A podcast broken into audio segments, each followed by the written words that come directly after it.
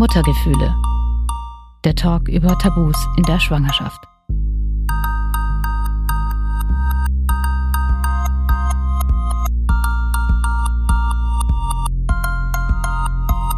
Ich will keine Mutter sein.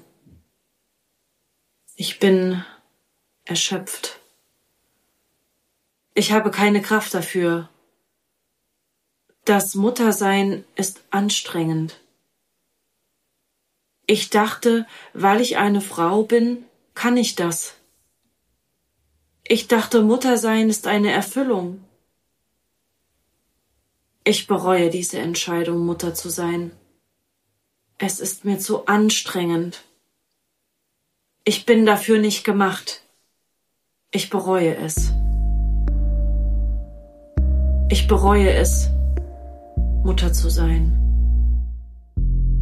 Für viele Frauen ist ein Kind zu bekommen einer der großen Wünsche im Leben. Wenn das Kind dann aber auf der Welt ist, machen manche die Erfahrung, dass sie ihre Mutterrolle gar nicht erfüllt und dass sie mit einem Baby nicht so glücklich bzw. sogar unglücklich sind.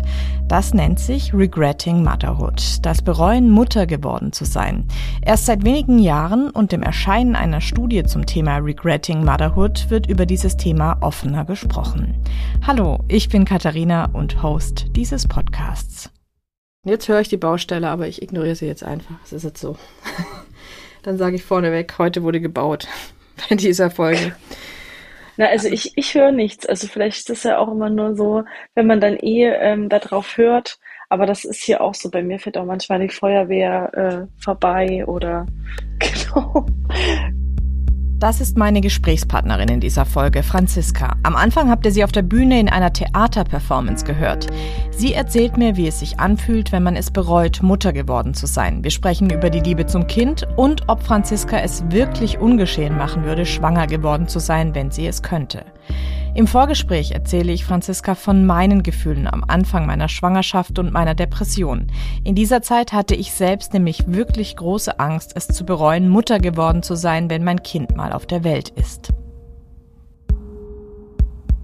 Jetzt habe ich ja gerade so ein bisschen was von mir erzählt, äh, dass ich mir während meiner Schwangerschaft äh, viele Gedanken darüber schon gemacht hat am Anfang. Magst du mal erzählen, wie war denn das bei dir? Wie hast du dich denn in deiner Schwangerschaft gefühlt? Ähm, warst du denn bereit, Mutter zu werden? Ähm, also, meine Schwangerschaft war komplett ungeplant.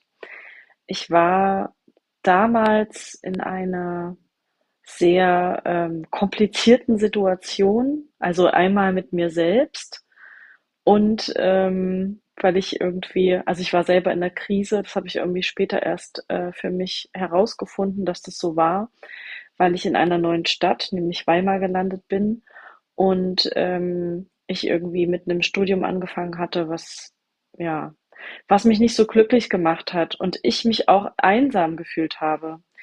Und ähm, ja, auf einem Festival hier in der Nähe hm, habe ich den Vater meines Kindes kennengelernt und bin dann relativ schnell äh, schwanger geworden, weil ich mich da tatsächlich irgendwie reingestürzt habe in so ein, äh, also ich glaube, ich habe ziemlich viel projiziert auf ihn und auf die Situation, dass ähm, dieser Mann gut für mich ist und ähm, dass ich ja sowieso nicht allein sein möchte und ich will ja sowieso irgendwann mal auch Kinder haben und war irgendwie ganz schön grenzenlos mit mir und meinem Körper und war auch ziemlich naiv und ähm, habe mich da so reingleiten lassen.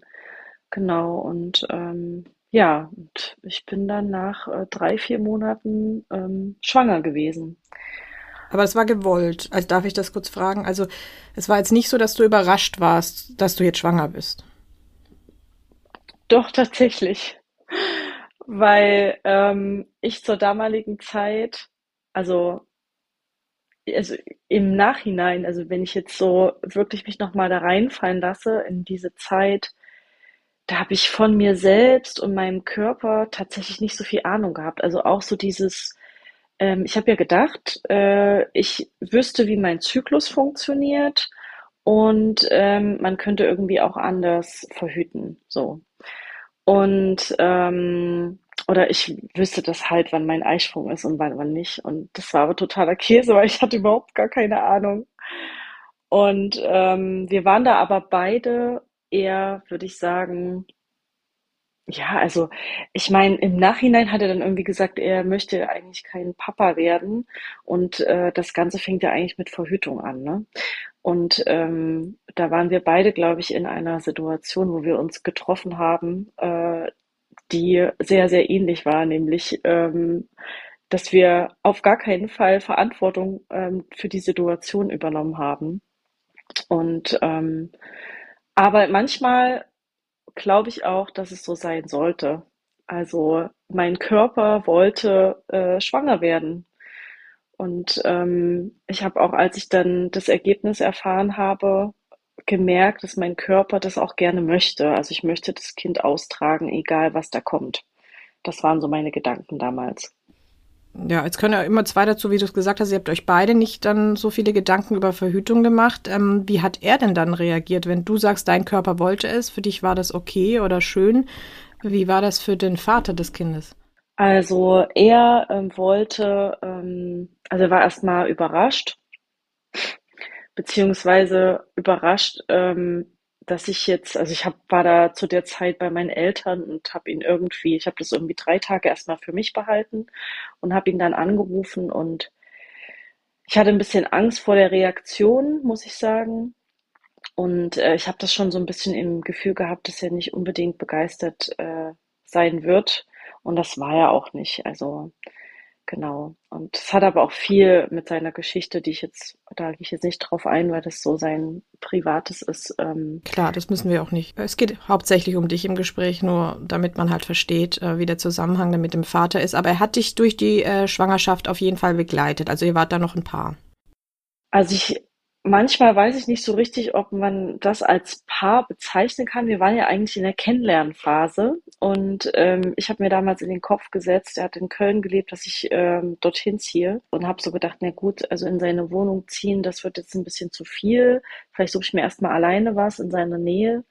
Und ähm, da war aber dann bei mir auch wieder dieses Gefühl, okay, hier stimmt irgendwas nicht und habe dann irgendwie gefragt, sag mal, möchtest du eigentlich, dass ich äh, nach Köln ziehe? Und dann war die Antwort äh, nein. Und ähm, habe mich schon da darauf eingestellt, äh, dass ich wahrscheinlich alleine mache. Also ich habe eigentlich auch in der Schwangerschaft immer wieder daran festgehalten, dass es sich irgendwie zum Guten wandelt, dass ja, wenn man so ein Kind erwartet, dass da in einem positive Prozesse ausgelöst werden. Das war damals so mein, mein Denken. Ja. Aber prinzipiell hast du dich auf das Kind gefreut und hast gedacht, die Zeit, wenn deine Tochter dann da ist, dann die ist schön.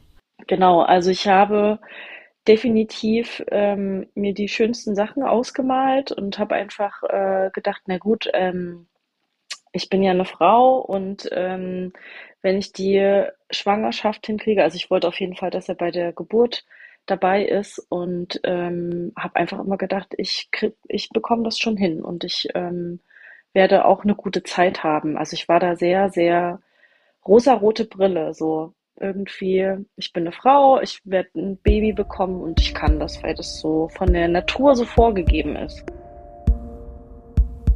Ich dachte, weil ich eine Frau bin, ist es von der Natur aus vorgesehen, Mutter zu werden. Ich dachte, weil ich eine Frau bin, kann ich das. Ich dachte, weil ich eine Frau bin, gehe ich im Muttersein auf. Ich dachte, weil ich eine Frau bin, schaffe ich das auch. Springen wir mal zur Geburt, als deine Tochter dann auf die Welt kam. Hast du da sofort ein komisches Gefühl gehabt in dir oder warst du erstmal voller Mutterglück und äh, purer Liebe, als sie auf die Welt kam? Ich wollte gerne eine Hausgeburt haben. Da waren auch alle, also was ich nochmal zum Thema Schwangerschaft sagen kann, ist, dass definitiv ich schon auch in der Zeit so diese Gefühle hatte von, okay, hier hat irgendwie jeder was zu sagen zu meinem Körper, was ich tun soll. Ich habe ja ganz viele Untersuchungen nicht gemacht, weil ich äh, gedacht habe, wozu brauche ich das oder irgendwelche Zusätze genommen oder sowas und ähm, habe auch geplant eben, dass ich so eine Hausgeburt mache und bei der Geburt war ähm, der Papa meiner Tochter auch dabei. Wir mussten zwar dann später ins Krankenhaus, was für mich total furchtbar war, weil ich wollte überhaupt nicht ins Krankenhaus gehen.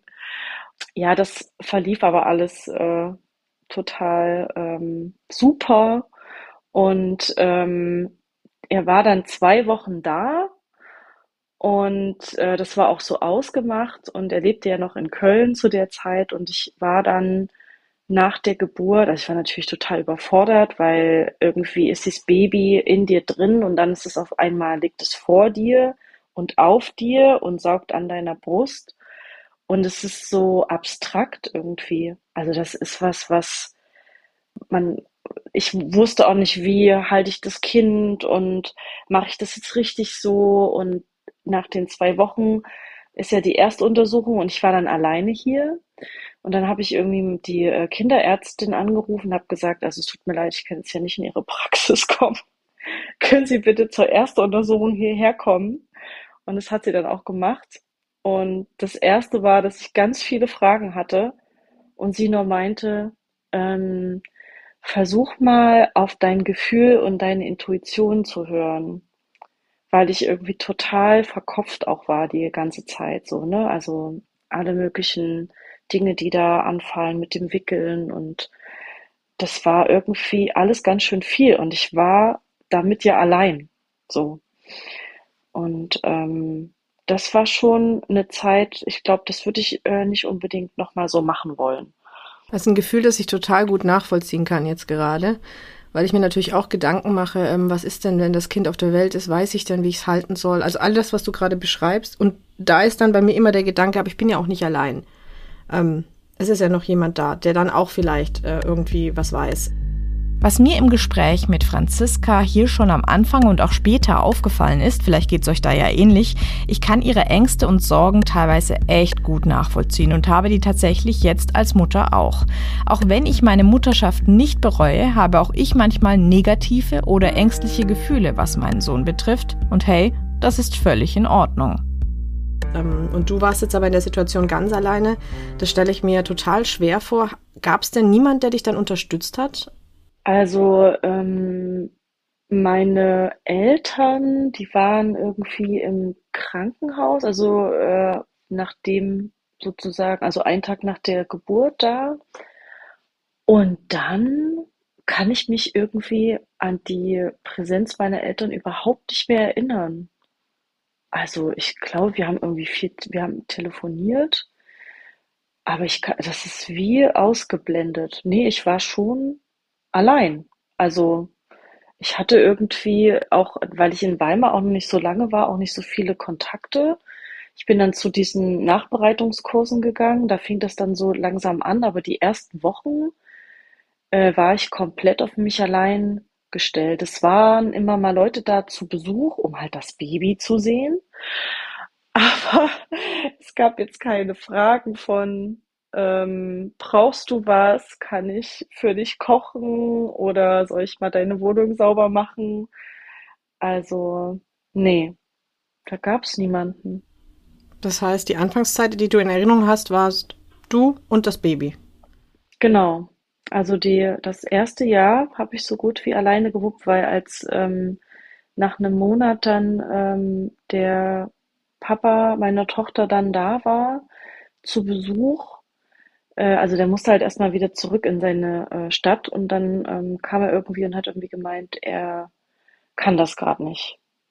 Und ich habe, ähm, also das war für mich natürlich so ein Schockmoment, weil ich, ähm, als meine ähm, Tochter zur Welt gekommen ist, ja dachte, okay, das wird, schon alles irgendwie werden. Er wird wahrscheinlich dann auch hierher ziehen und regelmäßig dann da sein und dann gucken wir einfach mal. Aber das war ja dann so eine Ansage von, ähm, ich werde nicht da sein. Also der hat sich komplett rausgezogen aus der Vaterrolle erstmal. Ja, genau. Und ähm, ja, das erste Jahr war dann viel, also ich war einfach super oft traurig weil ich ähm, einfach, im, also ich habe trotzdem weiter gehofft, dass äh, er irgendwie kommt, zurückkommt und ich habe da in dem ersten Jahr sehr gelitten. Was habe ich mir eigentlich dabei gedacht? Was habe ich mir dabei gedacht, als ich gesagt habe, ich will, ich will das Kind behalten. Ich mach das. Ich mache das auch allein. Habe ich überhaupt darüber nachgedacht, was es bedeutet, Mutter zu sein? Was es bedeutet, Verantwortung für ein Kind zu übernehmen? Das war schon eine Zeit, wo ich sehr viel funktioniert habe für äh, unsere Tochter und es eigentlich überhaupt nicht um mich ging. Und ich auch mir manchmal so Sachen gemacht habe wie, oh, ich bin manchmal mit dem Kinderwagen durch die Kante gelaufen, wo ich mir gedacht hätte, also jetzt äh, hätte ich mich eigentlich mal hinlegen müssen oder so, ne? Also es war, ich war immer so auf mich ge gestellt, immer mit mir konnte mich auch nicht austauschen so richtig. Ich hatte immer meine Freundin, die habe ich dann mal kontaktiert, die äh, auch bei der Geburt dabei war. Aber das ist ja was anderes, wenn jemand noch mit im Haus ist oder in der Wohnung. Und ähm, ja, das war eine schwere Zeit. Ich finde es mega stark, dass Franziska das so allein durchgezogen hat. Überhaupt bewundere ich alleinerziehende Elternteile jetzt noch mehr. Denn jetzt gerade bei der Produktion dieser Podcast-Folge bin ich seit zweieinhalb Wochen Mutter. Ich schreibe diese Moderation und mein Mann ist in der Zeit mit unserem Baby spazieren und einkaufen. Und allein das ist richtig Luxus für mich. Aber es ist mir auch wichtig, an dieser Stelle zu sagen, dass ich den Vater von Franziskas Kind nicht bewerten möchte, da ich und ihr als Zuhörende seine Sicht der Dinge ja gar nicht kennen. Wann hast du denn zum ersten Mal so ein Gefühl gehabt, Mutter sein, ähm, das will ich eigentlich nicht? Oder hattest du das Gefühl in dem Sinne nicht?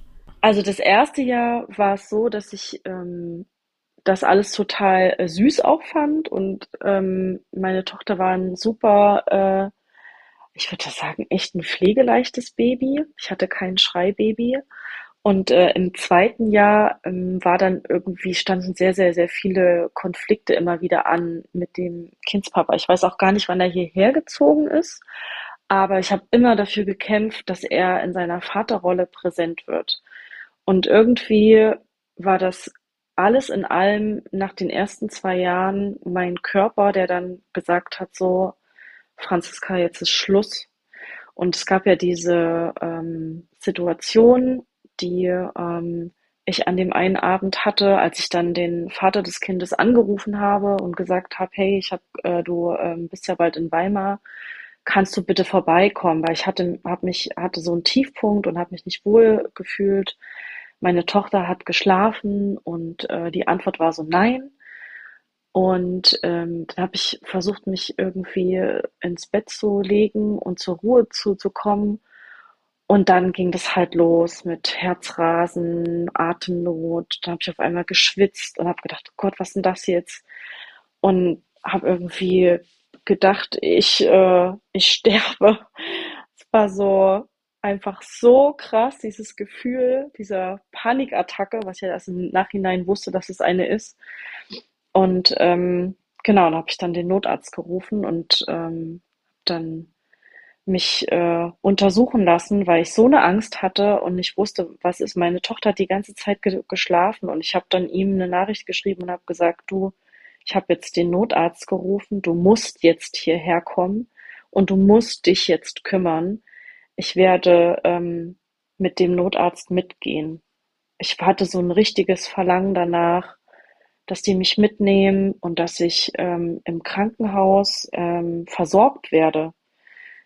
Ja, das war, das war der Auslöser für das, was dann so ähm, danach kam. Also ich war dann nur eine Nacht dort und ähm, bin dann ja eine Woche zu meiner Schwester. Und in der Zeit, als ich dort war, habe ich ähm, ja, habe ich richtig äh, angefangen, Reuegefühle zu entwickeln für das, ähm, was, also für, für was ich mich entschieden habe, dass das eigentlich total dumm war, mich dafür entscheiden, Mutter geworden zu sein mit jemandem, den ich nicht kenne, dass ich äh, so naiv war zu glauben, dass ich das irgendwie auch alleine hinkriege und bin mit einem sehr negativen Gefühl wieder in mein altes Leben zurückgekommen und ähm, wusste dann auch, dass ich mir Hilfe holen muss. Jetzt ist ja bereuen was, was man erst fühlt, wenn man etwas schon getan hat, also etwas entschieden hat. Man kann jetzt eine Berufswahl bereuen, man kann eine Partnerschaft bereuen, man kommt eigentlich aus jeder Situation wieder raus. Aus dem Muttersein aber nicht. Hm. Wie geht man damit um? Ich konnte das für mich eigentlich überhaupt nicht formulieren so. Also ich bereue ähm, die Entscheidung, Mutter geworden zu, zu sein. Also das war für mich nicht so dieses, oh Gott, ich empfinde das, sondern es war einfach nur dieser komplette Zustand von äh, diesen ganzen, dieses Konglomerat aus diesen ganzen negativen Ereignissen in einem Gefühl ähm, verhaftet. Und ähm, wobei ein Reuegefühl ja eigentlich dahinter auch noch andere Gefühle stecken. Das ist ja kein, keines der Hauptgefühle, das ist ja eher so Angst, Wut und äh, äh, Trauer, Traurigkeit. Ähm, genau. Und ich habe das äh, nie angesprochen. Und diese Studie, die dann rauskam, 2015, dieses Buch Regretting Motherhood von Orna Donat, da habe ich gedacht, hä? Es gibt ja einen Begriff dafür. Und war irgendwie total perplex, dass jetzt gerade dieses Buch äh, herauskommt und ich ähm, habe mir das natürlich sofort gekauft und habe das erste Mal entdeckt, ähm, dass ich damit nicht alleine bin.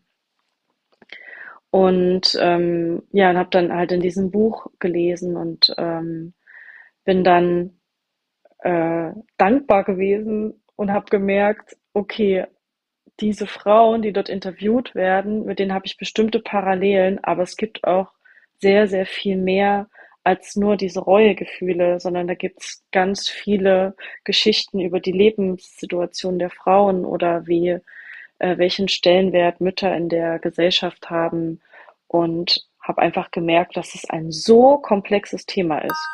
Wenn ihr mehr zu dem Buch über Regretting Motherhood erfahren wollt, ich habe euch dazu einen Link unter diese Folge gepackt.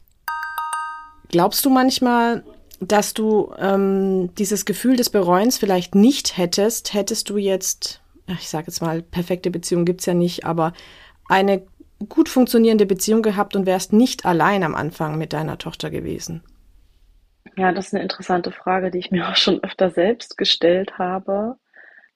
Ähm, ich denke, dass jede Mutter immer wieder Situationen hat, in der sie äh, am liebsten alles hinschmeißen würde, in der sie überfordert ist, in der äh, sie sagt, ähm, ich möchte jetzt gerade ein anderes Leben führen.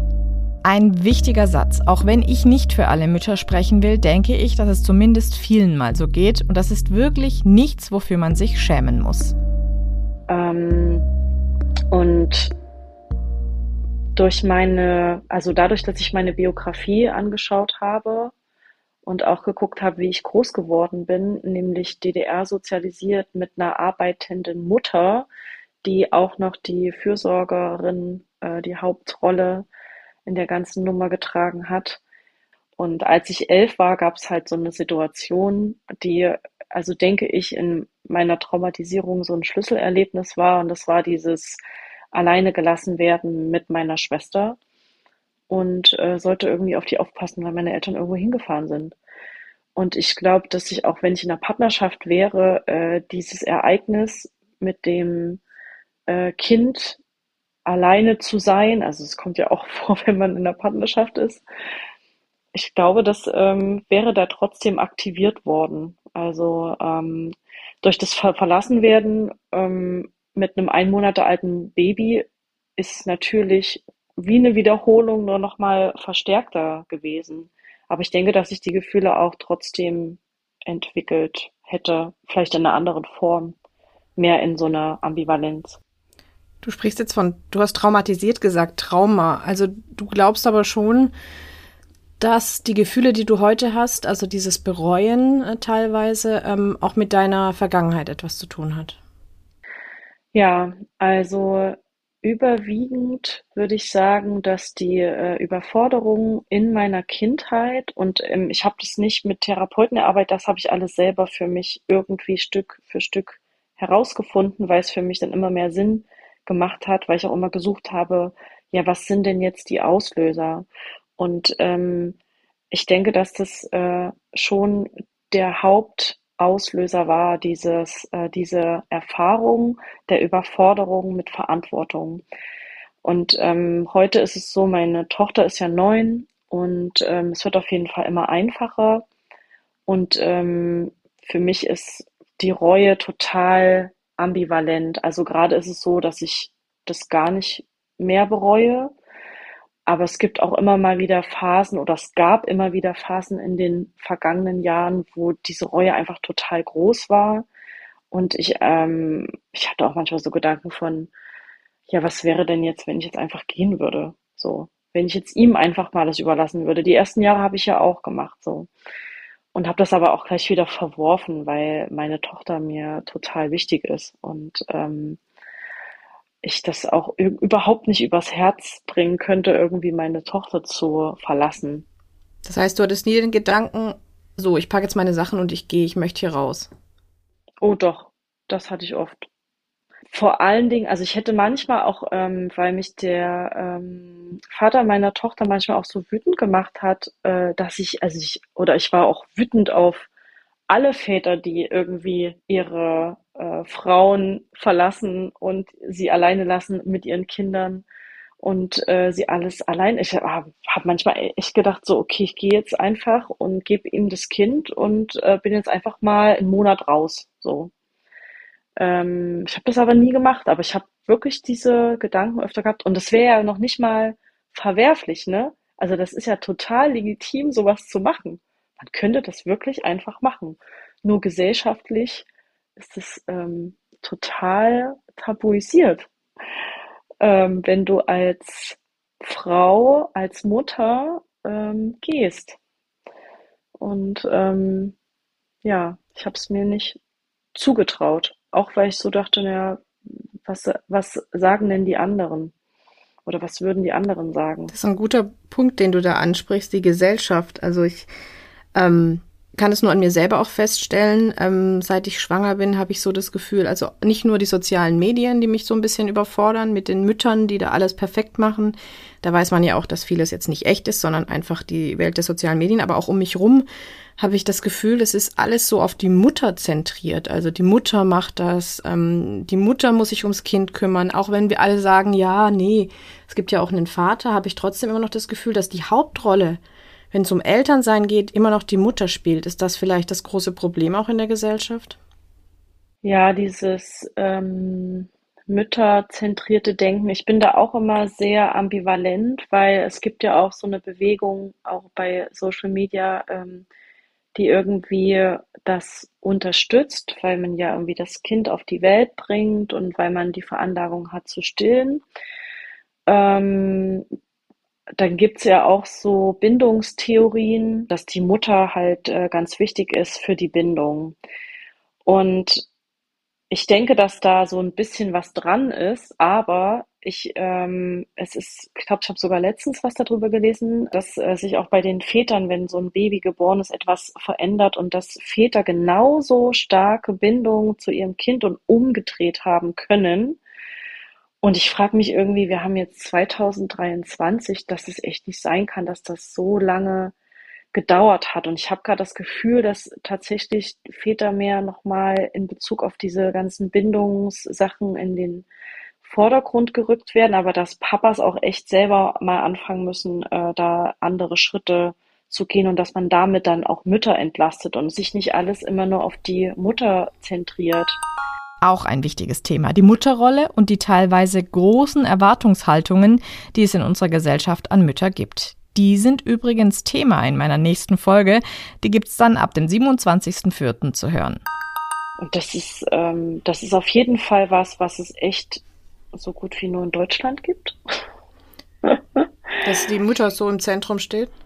Genau, ich hatte mal ein Interview mit, ähm, also nach Kolumbien wo es auch um das Thema äh, Reuegefühle geht und äh, die Begrifflichkeit äh, kannten die Frauen und Mütter dort gar nicht. Ähm, ich hatte, das hatte eine Freundin initiiert Und ähm, sie sagt auch irgendwie, bei euch ist es irgendwie in Deutschland so, dass ähm, sich immer alles auf die Mutter zentriert. Und ich habe gesagt, ja, das ist auch so. Und dann hat sie nur gesagt, ja, bei uns ist es eher die Familie.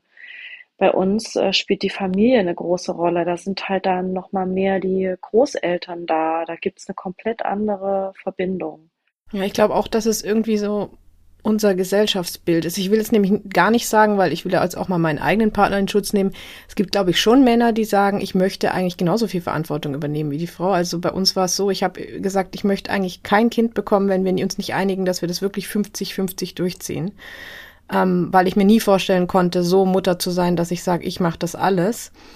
Er hat dann gesagt, er kann sich sogar vorstellen, dass er mehr als 50 Prozent übernimmt, aber trotzdem habe ich sowas in mir drin, obwohl er mir das Gefühl gar nicht gibt, dass ich immer wieder denke, ähm, am Ende kommt es doch anders und dann habe ich den ganzen Druck auf mir. Ja, das wollte ich auch gerade sagen. Da gibt es ja viele Paare, die ähm, ja sich das, also die vorher gleichberechtigt gelebt haben ohne Kind und ähm, das auch so vereinbart haben und die dann aber, ähm, wenn das Kind da ist, super schnell in diese äh, ja doch ungleichgewichtige Partnerschaft rutschen. Und das hat halt schon viel auch mit der Gesellschaft zu tun, wie viel eben äh, Männer verdienen oder wer bisher sozusagen, ähm, also wie man vorher auch im Job stand. Für, für mich ist es wirklich ähm, nur aufzubrechen, indem wir da, indem Menschen anfangen, in ihren Partnerschaften darüber zu, zu sprechen, über ihre Belastung und wie sie sich entlasten können, aber auch, dass man am Arbeitsplatz vor allen Dingen also dass sowohl Mamas als auch Papas sagen, also es tut mir leid, aber ich ähm, kann hier nicht bis um fünf sein, weil ich hole dann mein Kind ab. Und äh, ich kann auch erst äh, um neun da sein, weil ich gerne noch mein Kind mit meinem Kind in Ruhe frühstücken möchte und es in Ruhe in die Kita bringen will. Und ähm, das müssen wir, finde ich, mehr kommunizieren und mehr einfordern. Und wenn die das nicht machen, dann haben die Pech gehabt, diese Chefs und Chefinnen, keine Ahnung. Aber das ist was, was, was mich echt sauer macht, dass auch Menschen dann auch nicht dafür einstehen, dass sie jetzt halt eben gerade nicht so können. Und die Umgebung muss sich anpassen. Das ist einfach so. Ich finde, da gibt es, ähm, da wird noch viel zu wenig ähm, ja, darüber gesprochen und eingefordert. Es hört sich alles so richtig an, was Franziska da sagt, aber ich muss ganz ehrlich sagen, ich weiß absolut noch nicht, wie ich das selbst nach der Elternzeit einfordern soll. Ich arbeite momentan in festen Schichten bei meinem Arbeitgeber, die absolut unflexibel sind. Wir haben sogar eine feste Pausenzeit. Das macht mir gerade echt Angst und ich merke, mein Job ist so mit Kind vielleicht auch nicht vereinbar und ich muss mit meinen Chefs darüber reden. Das kann ich gerade zu 100 Prozent nachvollziehen, weil als man wir zum Beispiel ähm, bei uns im Personal gesagt haben, wir wollen äh, die Elternzeit 50-50 machen, da hieß es erstmal, ach, das ist aber untypisch. Eigentlich geht der Vater doch erstmal nur einen Monat mit in Elternzeit, so am Anfang und kommt dann am Schluss nochmal dazu. Also, da war ich kurz davor, echt zu platzen und zu sagen, äh, wo, wo leben wir eigentlich? Also in welcher Zeit nochmal? Haben wir es wirklich schon? Also das war da 2022 oder ähm, sind wir noch ein paar Jahre zurück? Also Hast du manchmal den Eindruck, dass vielleicht sowas wie Regretting Motherhood auch entsteht, dadurch, dass wir so ein falsches Bild haben in der Gesellschaft vom Muttersein? Oh ja, also ich ähm, bin mittlerweile der Ansicht, dass das äh, so eine Art Symptom ist. Also wenn, wenn ich mich auch umgucke, ähm, die Belastung für ähm, Mütter ist äh, sehr, sehr hoch oder für, für Eltern im Allgemeinen. Und ähm, ich finde, die Rahmenbedingungen werden irgendwie immer enger. Und ähm, ich habe letztens, habe ich so ähm, über so Stellenausschreibungen nachgedacht. Und da steht ja total oft, äh, dass man irgendwie stressresistent, belastbar und irgendwie mit Druck umgehen muss. Und da habe ich mich gefragt, warum ähm, wird das in eine Stellenausschreibung geschrieben. Wir wollen doch überhaupt gar nicht unter solchen Arbeitsbedingungen arbeiten. Also wenn ich schon, also wenn schon Jobs äh, so ausgerichtet sind, wie soll das dann sein für Menschen, die Kinder haben? also das ist, äh, da gibt es noch so viel zu verändern und ich glaube, dass die, ähm, die Eltern, die jetzt so erschöpft sind äh, und oder Mütter, die auch sagen, auch gerade bei Alleinerziehenden, ich schaffe das nicht mehr, dass wir wirklich alle anfangen müssen, zurückzutreten, zu, zu sagen, auch den unseren Arbeitgebern, es geht einfach nicht mehr. Ja, es geht nicht mehr. Ich kann nicht mehr.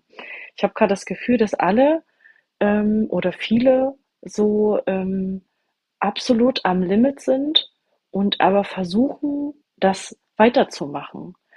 Ähm, und das ist was, äh, was ich irgendwie nicht so richtig gut verstehe, weil ich glaube, das erste ist wirklich so dieses, wir müssen wieder dahin kommen, uns selber wahrzunehmen und zu verstehen, dass äh, wenn es uns nicht gut geht, dann leiden ja auch unsere Kinder und diese Gesellschaft denkt Kinder einfach auch viel zu wenig mit.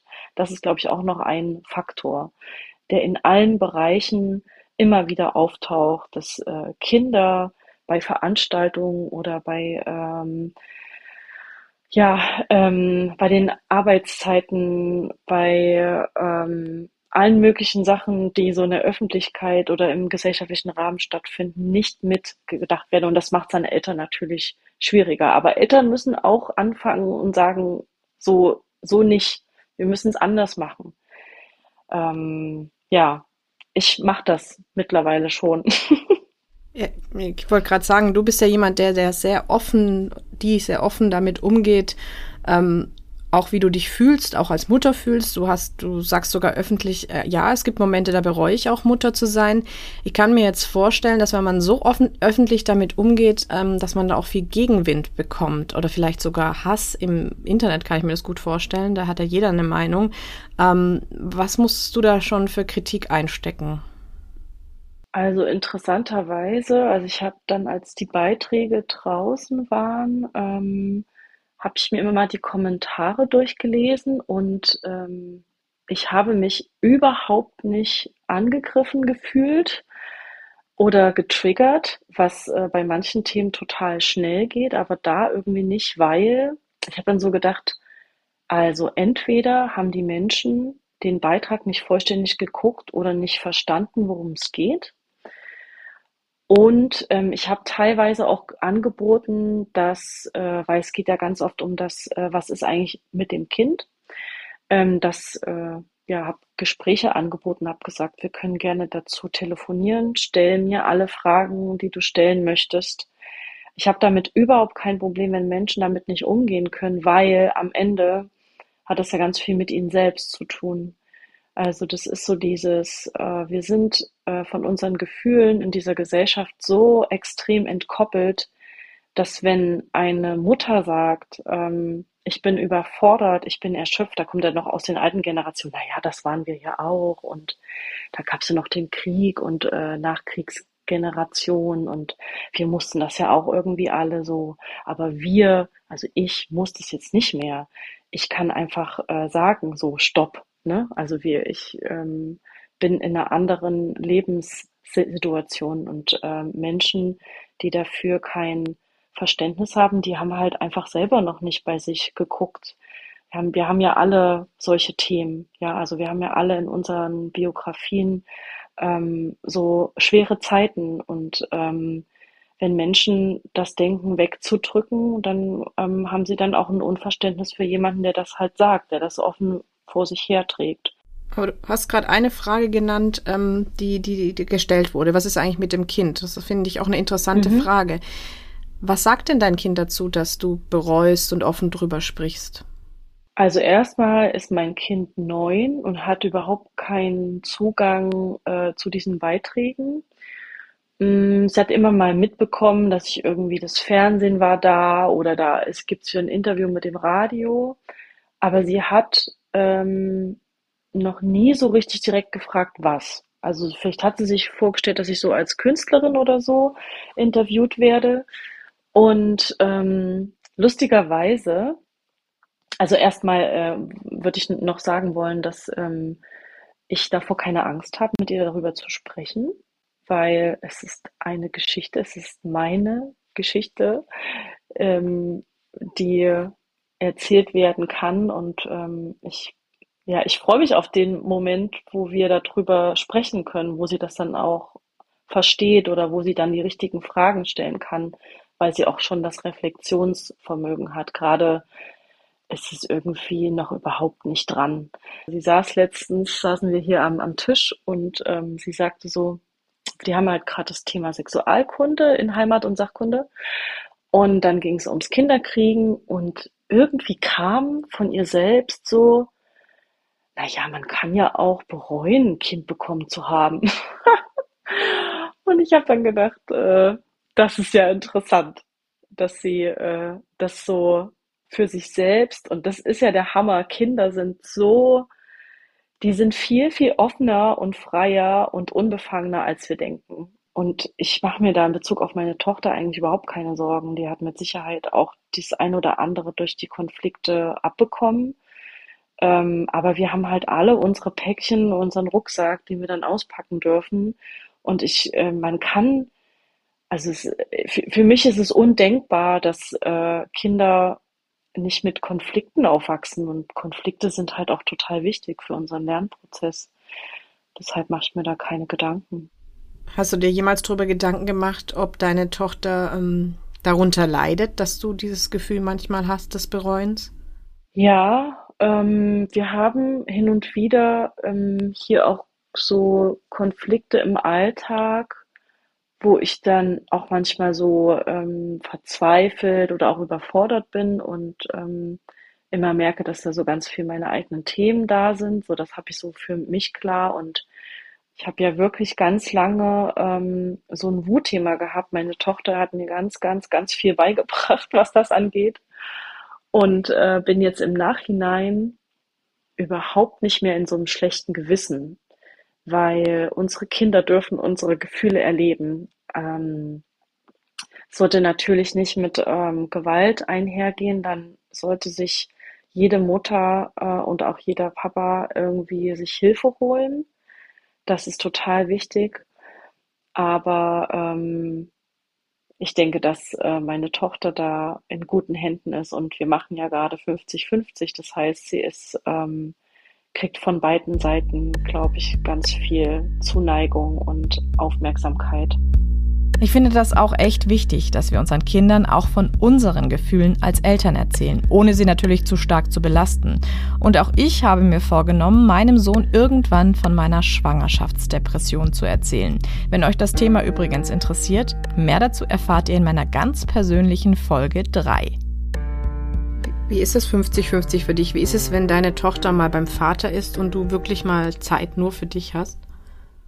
Das ist ähm, eine Situation oder dieses Modell haben wir jetzt seit, ich glaube, drei Jahren, drei oder vier Jahren.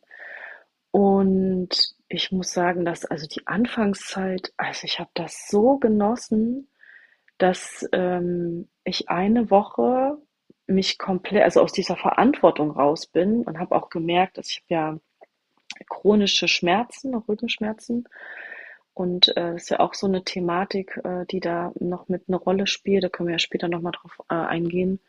Aber dass ich genau in der Woche, wo meine Tochter nicht da ist, ähm, dass ich mich körperlich ganz anders fühle und geistig und ganz unbeschwert sein kann. Und ich genieße diese Zeit und ich ähm, habe manchmal Phasen, wo ich sie da überhaupt nicht verm vermisse oder so. Das ist ja auch so ein ähm, vermisst du nicht dein Kind in der Zeit? Und ich sage dann immer, nee, nein, weil ich habe so viele Ideen, auch als Künstlerin und auch für mich selbst, so äh, Dinge, die ich äh, für mich machen kann und möchte. Also ich, in der einen Woche kann ich halt mehr so die Frau sein und in der anderen Woche bin ich so irgendwie so viele Rollen. Das ist schon ein seltsames Gefühl, aber ähm, es hat auch was mit ähm, ja, das, da gewöhnt man sich einfach dran. Aber schon komisch die Frage, vermisst du dein Kind nicht? Und man, man lacht dann so, nein, eigentlich nicht. Warum ist das denn so schlimm, frage ich mich. Ich meine, man ist ja auch noch ein eigener Mensch und möchte sich ja irgendwo selbst verwirklichen, für sich selbst was tun. Ähm, ich habe einmal das Gefühl, dass es irgendwie auch verpönt, wenn man jetzt nicht unbedingt sein Kind vermisst. Ähm, warum ist das so? Ja, das hat auch ganz viel mit diesem mütterzentrierten Denken zu tun. Wenn die Mutter nicht da ist, dann geht es dem Kind nicht gut. So. Und das ist ja, das ist ja absoluter Käse. Also wir haben auch hier Phasen, wo ähm, sie mich dann anruft und sagt, Mama, ich vermisse dich. Und dann höre ich ihr einfach nur zu und versuche das am Telefon zu begleiten. Und ähm, wir machen das manchmal, also wenn es jetzt ganz äh, krass irgendwie ist, dann ähm, treffen wir uns auch mal und machen was zu dritt zum Beispiel. Und ähm, das Gute ist, äh, der Papa wohnt hier zwei Straßen weiter. das heißt, es ist jetzt alles gar nicht so dramatisch, aber es ist schon so, dass äh, gesellschaftlich gesehen viele Menschen denken, wenn die Mutter nicht da ist, dann geht es dem Kind nicht gut. Und ähm, das kommt natürlich wirklich drauf an, äh, was die Kinder auch für eine Bindung zu dem Papa haben oder äh, oder wie sie sonst äh, anders aufgestellt sind. In der Schule zum Beispiel hatten wir am Anfang Schwierigkeiten, jetzt kommt sie mit dem Pädagoginnen-Team total gut zurecht, sie kuschelt auch mit denen. Also Kinder holen sich das auch bei anderen. Und ähm, ich glaube, das müssen wir so ein bisschen verstehen, dass ähm, die Mutter ähm, nicht die Hauptrolle ist äh, im Leben von Kindern. Also die ist auch ein Teil, aber ähm, das ist auch so ein Mythos, glaube ich, den wir so unbedingt ablegen müssen. Ich hatte ein Bild, eine Vorstellung von einer Mutter. Ich dachte, weil ich eine Frau bin, schaffe ich das auch allein. Aufgrund der Erfahrungen musste ich mir ein Zugeständnis machen. Eine Mutter schafft das nicht allein.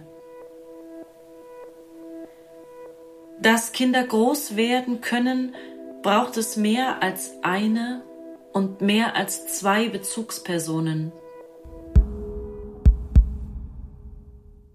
Hast du trotzdem manchmal Angst, dass du ähm, durch deine Gefühle oder ähm, dadurch, dass du vielleicht ein bisschen anders handelst als andere Mütter, auch irgendwas in deinem Kind auslöst, dass sie irgendwas, ich sag jetzt mal, ähm, mit davontragen könnte, also dass das sie irgendwie belastet? Ja, also das ist definitiv so. Ähm, und ich habe mich damit auch schon auseinandergesetzt und ich finde das nicht problematisch, weil, wie gesagt, ähm, ich denke, dass all unsere Kinder, auch wenn sie in Partnerschaften aufwachsen, also ich bin mit einer, mit Eltern aufgewachsen, die sich permanent gestritten haben und ich mich gefragt habe, warum seid ihr eigentlich verheiratet? Und warum trennt ihr euch nicht? Ich habe mir immer gewünscht, dass sich meine Eltern irgendwie trennen. Das wünsche ich mir immer noch, weil ich glaube, dass es äh, für sie besser wäre, in einer anderen Konstellation zu leben. Was müssen die ja selber rausfinden. Also ich denke, dass äh, im Leben es immer Aufs und Abs gibt und dass Kinder das äh, immer in irgendeiner Art und Weise ähm, aufsaugen. Also wir können unsere Kinder nicht nur davor bewahren. Ich äh, denke, dass das auch wichtig ist, dass Kinder mit bestimmten Dingen konfrontiert werden. Also wie auch Kinder selbst in ihrem Alltag Konflikte mit anderen Kindern haben. Es geht ja am Ende darum, dass wir lernen, uns mitzuteilen. Also ich übe gerade mit meiner Tochter, ähm, also wir sprechen sehr, sehr viel. Ich denke mal, dass äh, das auch was Besonderes ist, dadurch, dass ich mich damit auseinandersetze. Ja, wir geben mir einfach oft die Möglichkeit, sich mitzuteilen. Und ich merke das auch ganz oft. Wir hatten auch schon krasse Situationen, Wutsituationen auch, wo sie richtig krass ausgerastet ist und ich einfach gemerkt habe, wow, das ist so gut, dass sie das zeigen kann und äh, dass ich äh, nicht mehr damit überfordert bin, wenn sie wütend ist, sondern dass ich da sein kann. Und ähm, dann am Ende habe ich dann gesagt, oh, du warst aber gerade ganz schön wütend, oder? Und dann sagt sie so, ja, Mama, das war ich. Da habe ich dann sie gefragt, und? Hast du eine Idee, woher das kam? Da hat sie gesagt, das war ganz viel. Ich habe ganz viel aufgestaut. Also die ist sehr reflektiert für, für ihr Alter schon und ähm, Deswegen mache ich mir eigentlich nicht so viele Sorgen, dass sie da Probleme haben wird. Ich denke, dass sie da gut begleitet wird von uns beiden. Was würdest du sagen, wo stehst du jetzt im Moment? Äh, ist das Thema Regretting Motherhood überhaupt noch ein Thema für dich? Ist das ähm, noch hier jetzt in der Gegenwart oder ist es deine Vergangenheit?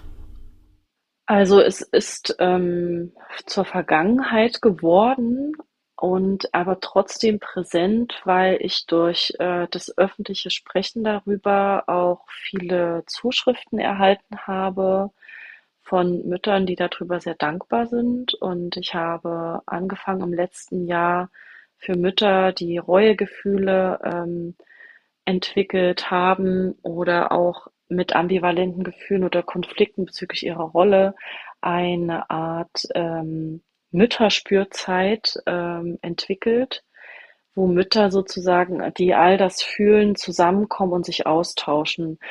Weil dadurch, dass es ein Tabuthema ist, ist es ja erstmal so, dass vieles im Verborgenen bleibt bei den Müttern, die das äh, empfinden. Und ich ähm, gehe gerade den Weg in so Beratungsstellen. Also ich bin ja in Thüringen hier und in Weimar habe ich jetzt schon angefangen, Anknüpfungspunkte zu finden zu Beratungsstellen, weil dieses, äh, also mich hat interessiert, ähm, ob irgendwie da Mütter hinkommen, die sagen, ja, hier, ich bereue meine Mutterrolle, ich ähm, hadere mit dieser Entscheidung und ähm, ich komme gerade nicht klar. Und das Interessante ist, dass es tatsächlich keine Mamas gibt, die das machen, die da hingehen und sagen, ich brauche Hilfe, weil ich diese Gefühle habe. Und ich habe mir auch für dieses Jahr vorgenommen, ähm, Vorträge darüber zu halten und auch Workshops zu geben, die dieses Thema mit einbinden. Und ich habe vor, ähm, weil es tatsächlich doch so viele sind. Ich möchte gerne so eine Art Plattform gründen, ähm, wo sich Mütter da irgendwie vernetzen können und austauschen, weil es braucht einfach viel mehr Raum, darüber zu sprechen ähm, und ja, das sichtbar zu machen in dieser Gesellschaft, weil es einfach äh, gefühlt viel, viel äh, präsenter ist, als manche glauben. Ich finde es interessant, dass du sagst, da, da kommt gar keiner hin an die Beratungsstelle und sagt, ähm, ich habe das und das Problem, wo man doch aber eigentlich schon merkt, dass es auf jeden Fall ein Thema ist, also wenn man sich so umschaut und umhört. Ähm, ich glaube, das ist jetzt schwierig zu, für dich, diese Frage, aber vielleicht hört das ja auch ähm, eine Mutter oder hören das ja auch Mütter, die sagen, ich habe ähnliche Gefühle, wie Franziska hatte oder hat. Ähm, was würdest du denen raten? Was ist so dein Tipp aus deiner Erfahrung? Ähm, was kann man tun, damit es einem wieder besser geht? Also das ähm, Erste ist ähm, in dem Ort, in dem man lebt. Also wenn man jetzt auf dem Dorf lebt, ist es natürlich eine größere Herausforderung, weil man da ja irgendwie abgeschnittener ist von so Angeboten wie äh, Familienzentren oder Frauenzentren. Das gibt's ja nicht überall. Aber ähm, also wenn man sich professionelle Hilfe holen möchte, ist erstmal der erste Schritt zu gucken, wo es ein Angebot gibt für Familien oder für Mütter und Frauen. Genau, ich habe jetzt schon gesagt, es gibt Familienzentren, es gibt Frauenzentren, es gibt äh, Pro Familia, also es gibt äh, Beratungsstellen. Ähm, da kann man hingehen und da sind äh, Menschen, auch wenn die jetzt ähm, erstmal vielleicht auch in Beratungsstellen überfordert sind mit, oh Gott, sie äh, bereut jetzt ihre Mutterschaft, was kann, kann ich tun, haben die trotzdem eine Kompetenz, einen erstmal zu beraten. Es gibt auch ähm, hier in Weimar zum Beispiel den psychosozialen Dienst. Das gibt's in Städten. Da kann man hingehen, wenn man jetzt noch keinen Therapieplatz gefunden hat. Der erste Schritt ist aber, glaube ich, auch erstmal, merke ich gerade, dieses ähm, Wahrnehmen und Ernstnehmen von diesen Gefühlen. Also das erste ist so, dass man ja irgendwie merkt, okay, mir geht's gar nicht gut damit. Dann ist es immer so typabhängig. Es gibt Menschen, die ganz lange Sachen mit sich herumtragen und das auch noch nicht mal ihrer bester Freundin oder dem Partner oder ähm, Partnerin äh, irgendwie anvertrauen. Und ähm, das ist halt so ein Schritt, da muss man für sich selber gucken, kann ich jetzt mich eher ähm, einer Person, die mir nahe steht, anvertrauen? Oder ähm, gehe ich lieber zu einer anonymen Beratungsstelle, wo es erstmal keiner mitkriegt? Ne? Ähm, das muss man für sich selber irgendwie schauen, was da am besten ist. Und ähm, ja, und dann gibt's halt den Weg zur äh, Psychotherapie. Also ich finde Therapie immer äh, sinnvoll und ich will da auch allen Mut machen, weil äh, ich weiß aus der Erfahrung heraus, äh, und ich habe jetzt schon länger Therapieerfahrung, dass nicht alle Therapeutinnen und Therapeuten äh, irgendwie zu einem passen, aber da darf man irgendwie geduldig sein und immer wieder gucken, dass man jemanden findet, der zu einem passt. Es passt nicht immer, aber es ist manchmal, wenn es einem nicht so gut geht, wirklich äh, eine sehr gute Möglichkeit, irgendwie sich erstmal zu öffnen und seine Themen anzugucken. Ja, ich glaube, innere Bereitschaft ist ganz Wichtiges, aber ich finde auch, ich kann mich nur anschließen an das, was du gesagt hast, dass man sich nicht scheuen soll, sich therapeutische Hilfe zu suchen. Das kann ich aus meiner eigenen Erfahrung auch sagen. Das habe ich jetzt auch durch meine Gefühle in der Schwangerschaft gelernt, dass man sich da helfen lassen kann. Und man muss sich ja auch nicht immer schlecht fühlen in der Therapie. Es ist einfach gut, jemanden an der Seite zu haben. Es muss nicht immer nur in Tränen enden, ähm, sondern dass man einfach drüber spricht. Und ähm, ja, finde ich einen sehr, sehr wichtigen Tipp auf jeden Fall. Genau, also das ist auch, ähm, also es hat mich wirklich erstaunt, dass es äh, in dieser Beratungsstelle, wo ich war, dass es da irgendwie keine Erfahrung gibt von, äh, dass da Mamas hinkommen, die ähm, gesagt haben, oh, ich habe echt einen Konflikt mit, mein, mit meiner Rolle, aber auch, weil man so, weil, glaube ich, viele Mamas so, gerade auch nach der Geburt, äh, vielleicht noch mit einer Wochenbettdepression, da auch so ein schlechtes Gewissen haben. Es ist ja in Frauen so äh, konditioniert und sozialisiert, dass man dann sich so schlecht fühlt. Oh Gott, ich habe jetzt hier mich entschieden, ähm, ein Kind zu bekommen, jetzt ist es da und ich bin nicht glücklich. Ach du meine Güte. So, und sich selbst ja so auch zu verurteilen. Aber ich sage immer so, also so ein Kind auf die Welt zu bekommen, also Elternschaft, Muttersein, das ist so eine Erfahrung. Das sagt einfach, aber es ist total wichtig, vorher zu wissen, das kann man nicht einfach so können. Das ist etwas, äh, wo ähm, Mütter, wo Väter reinwachsen. Das ist ähm, etwas, was man vorher nicht erlernen kann. Also man kann so viele Ratgeber lesen, wie man will, aber es ist immer mit jedem Kind anders und auch jedes zweite und dritte Kind ist anders. Ja, und vielleicht nicht zu denken, dass man, sobald das Kind auf der Welt ist, schon die perfekte Mutter ist. Ich denke, man wächst einfach rein, ohne es jetzt jemals erlebt zu haben, aber bald erleben zu werden.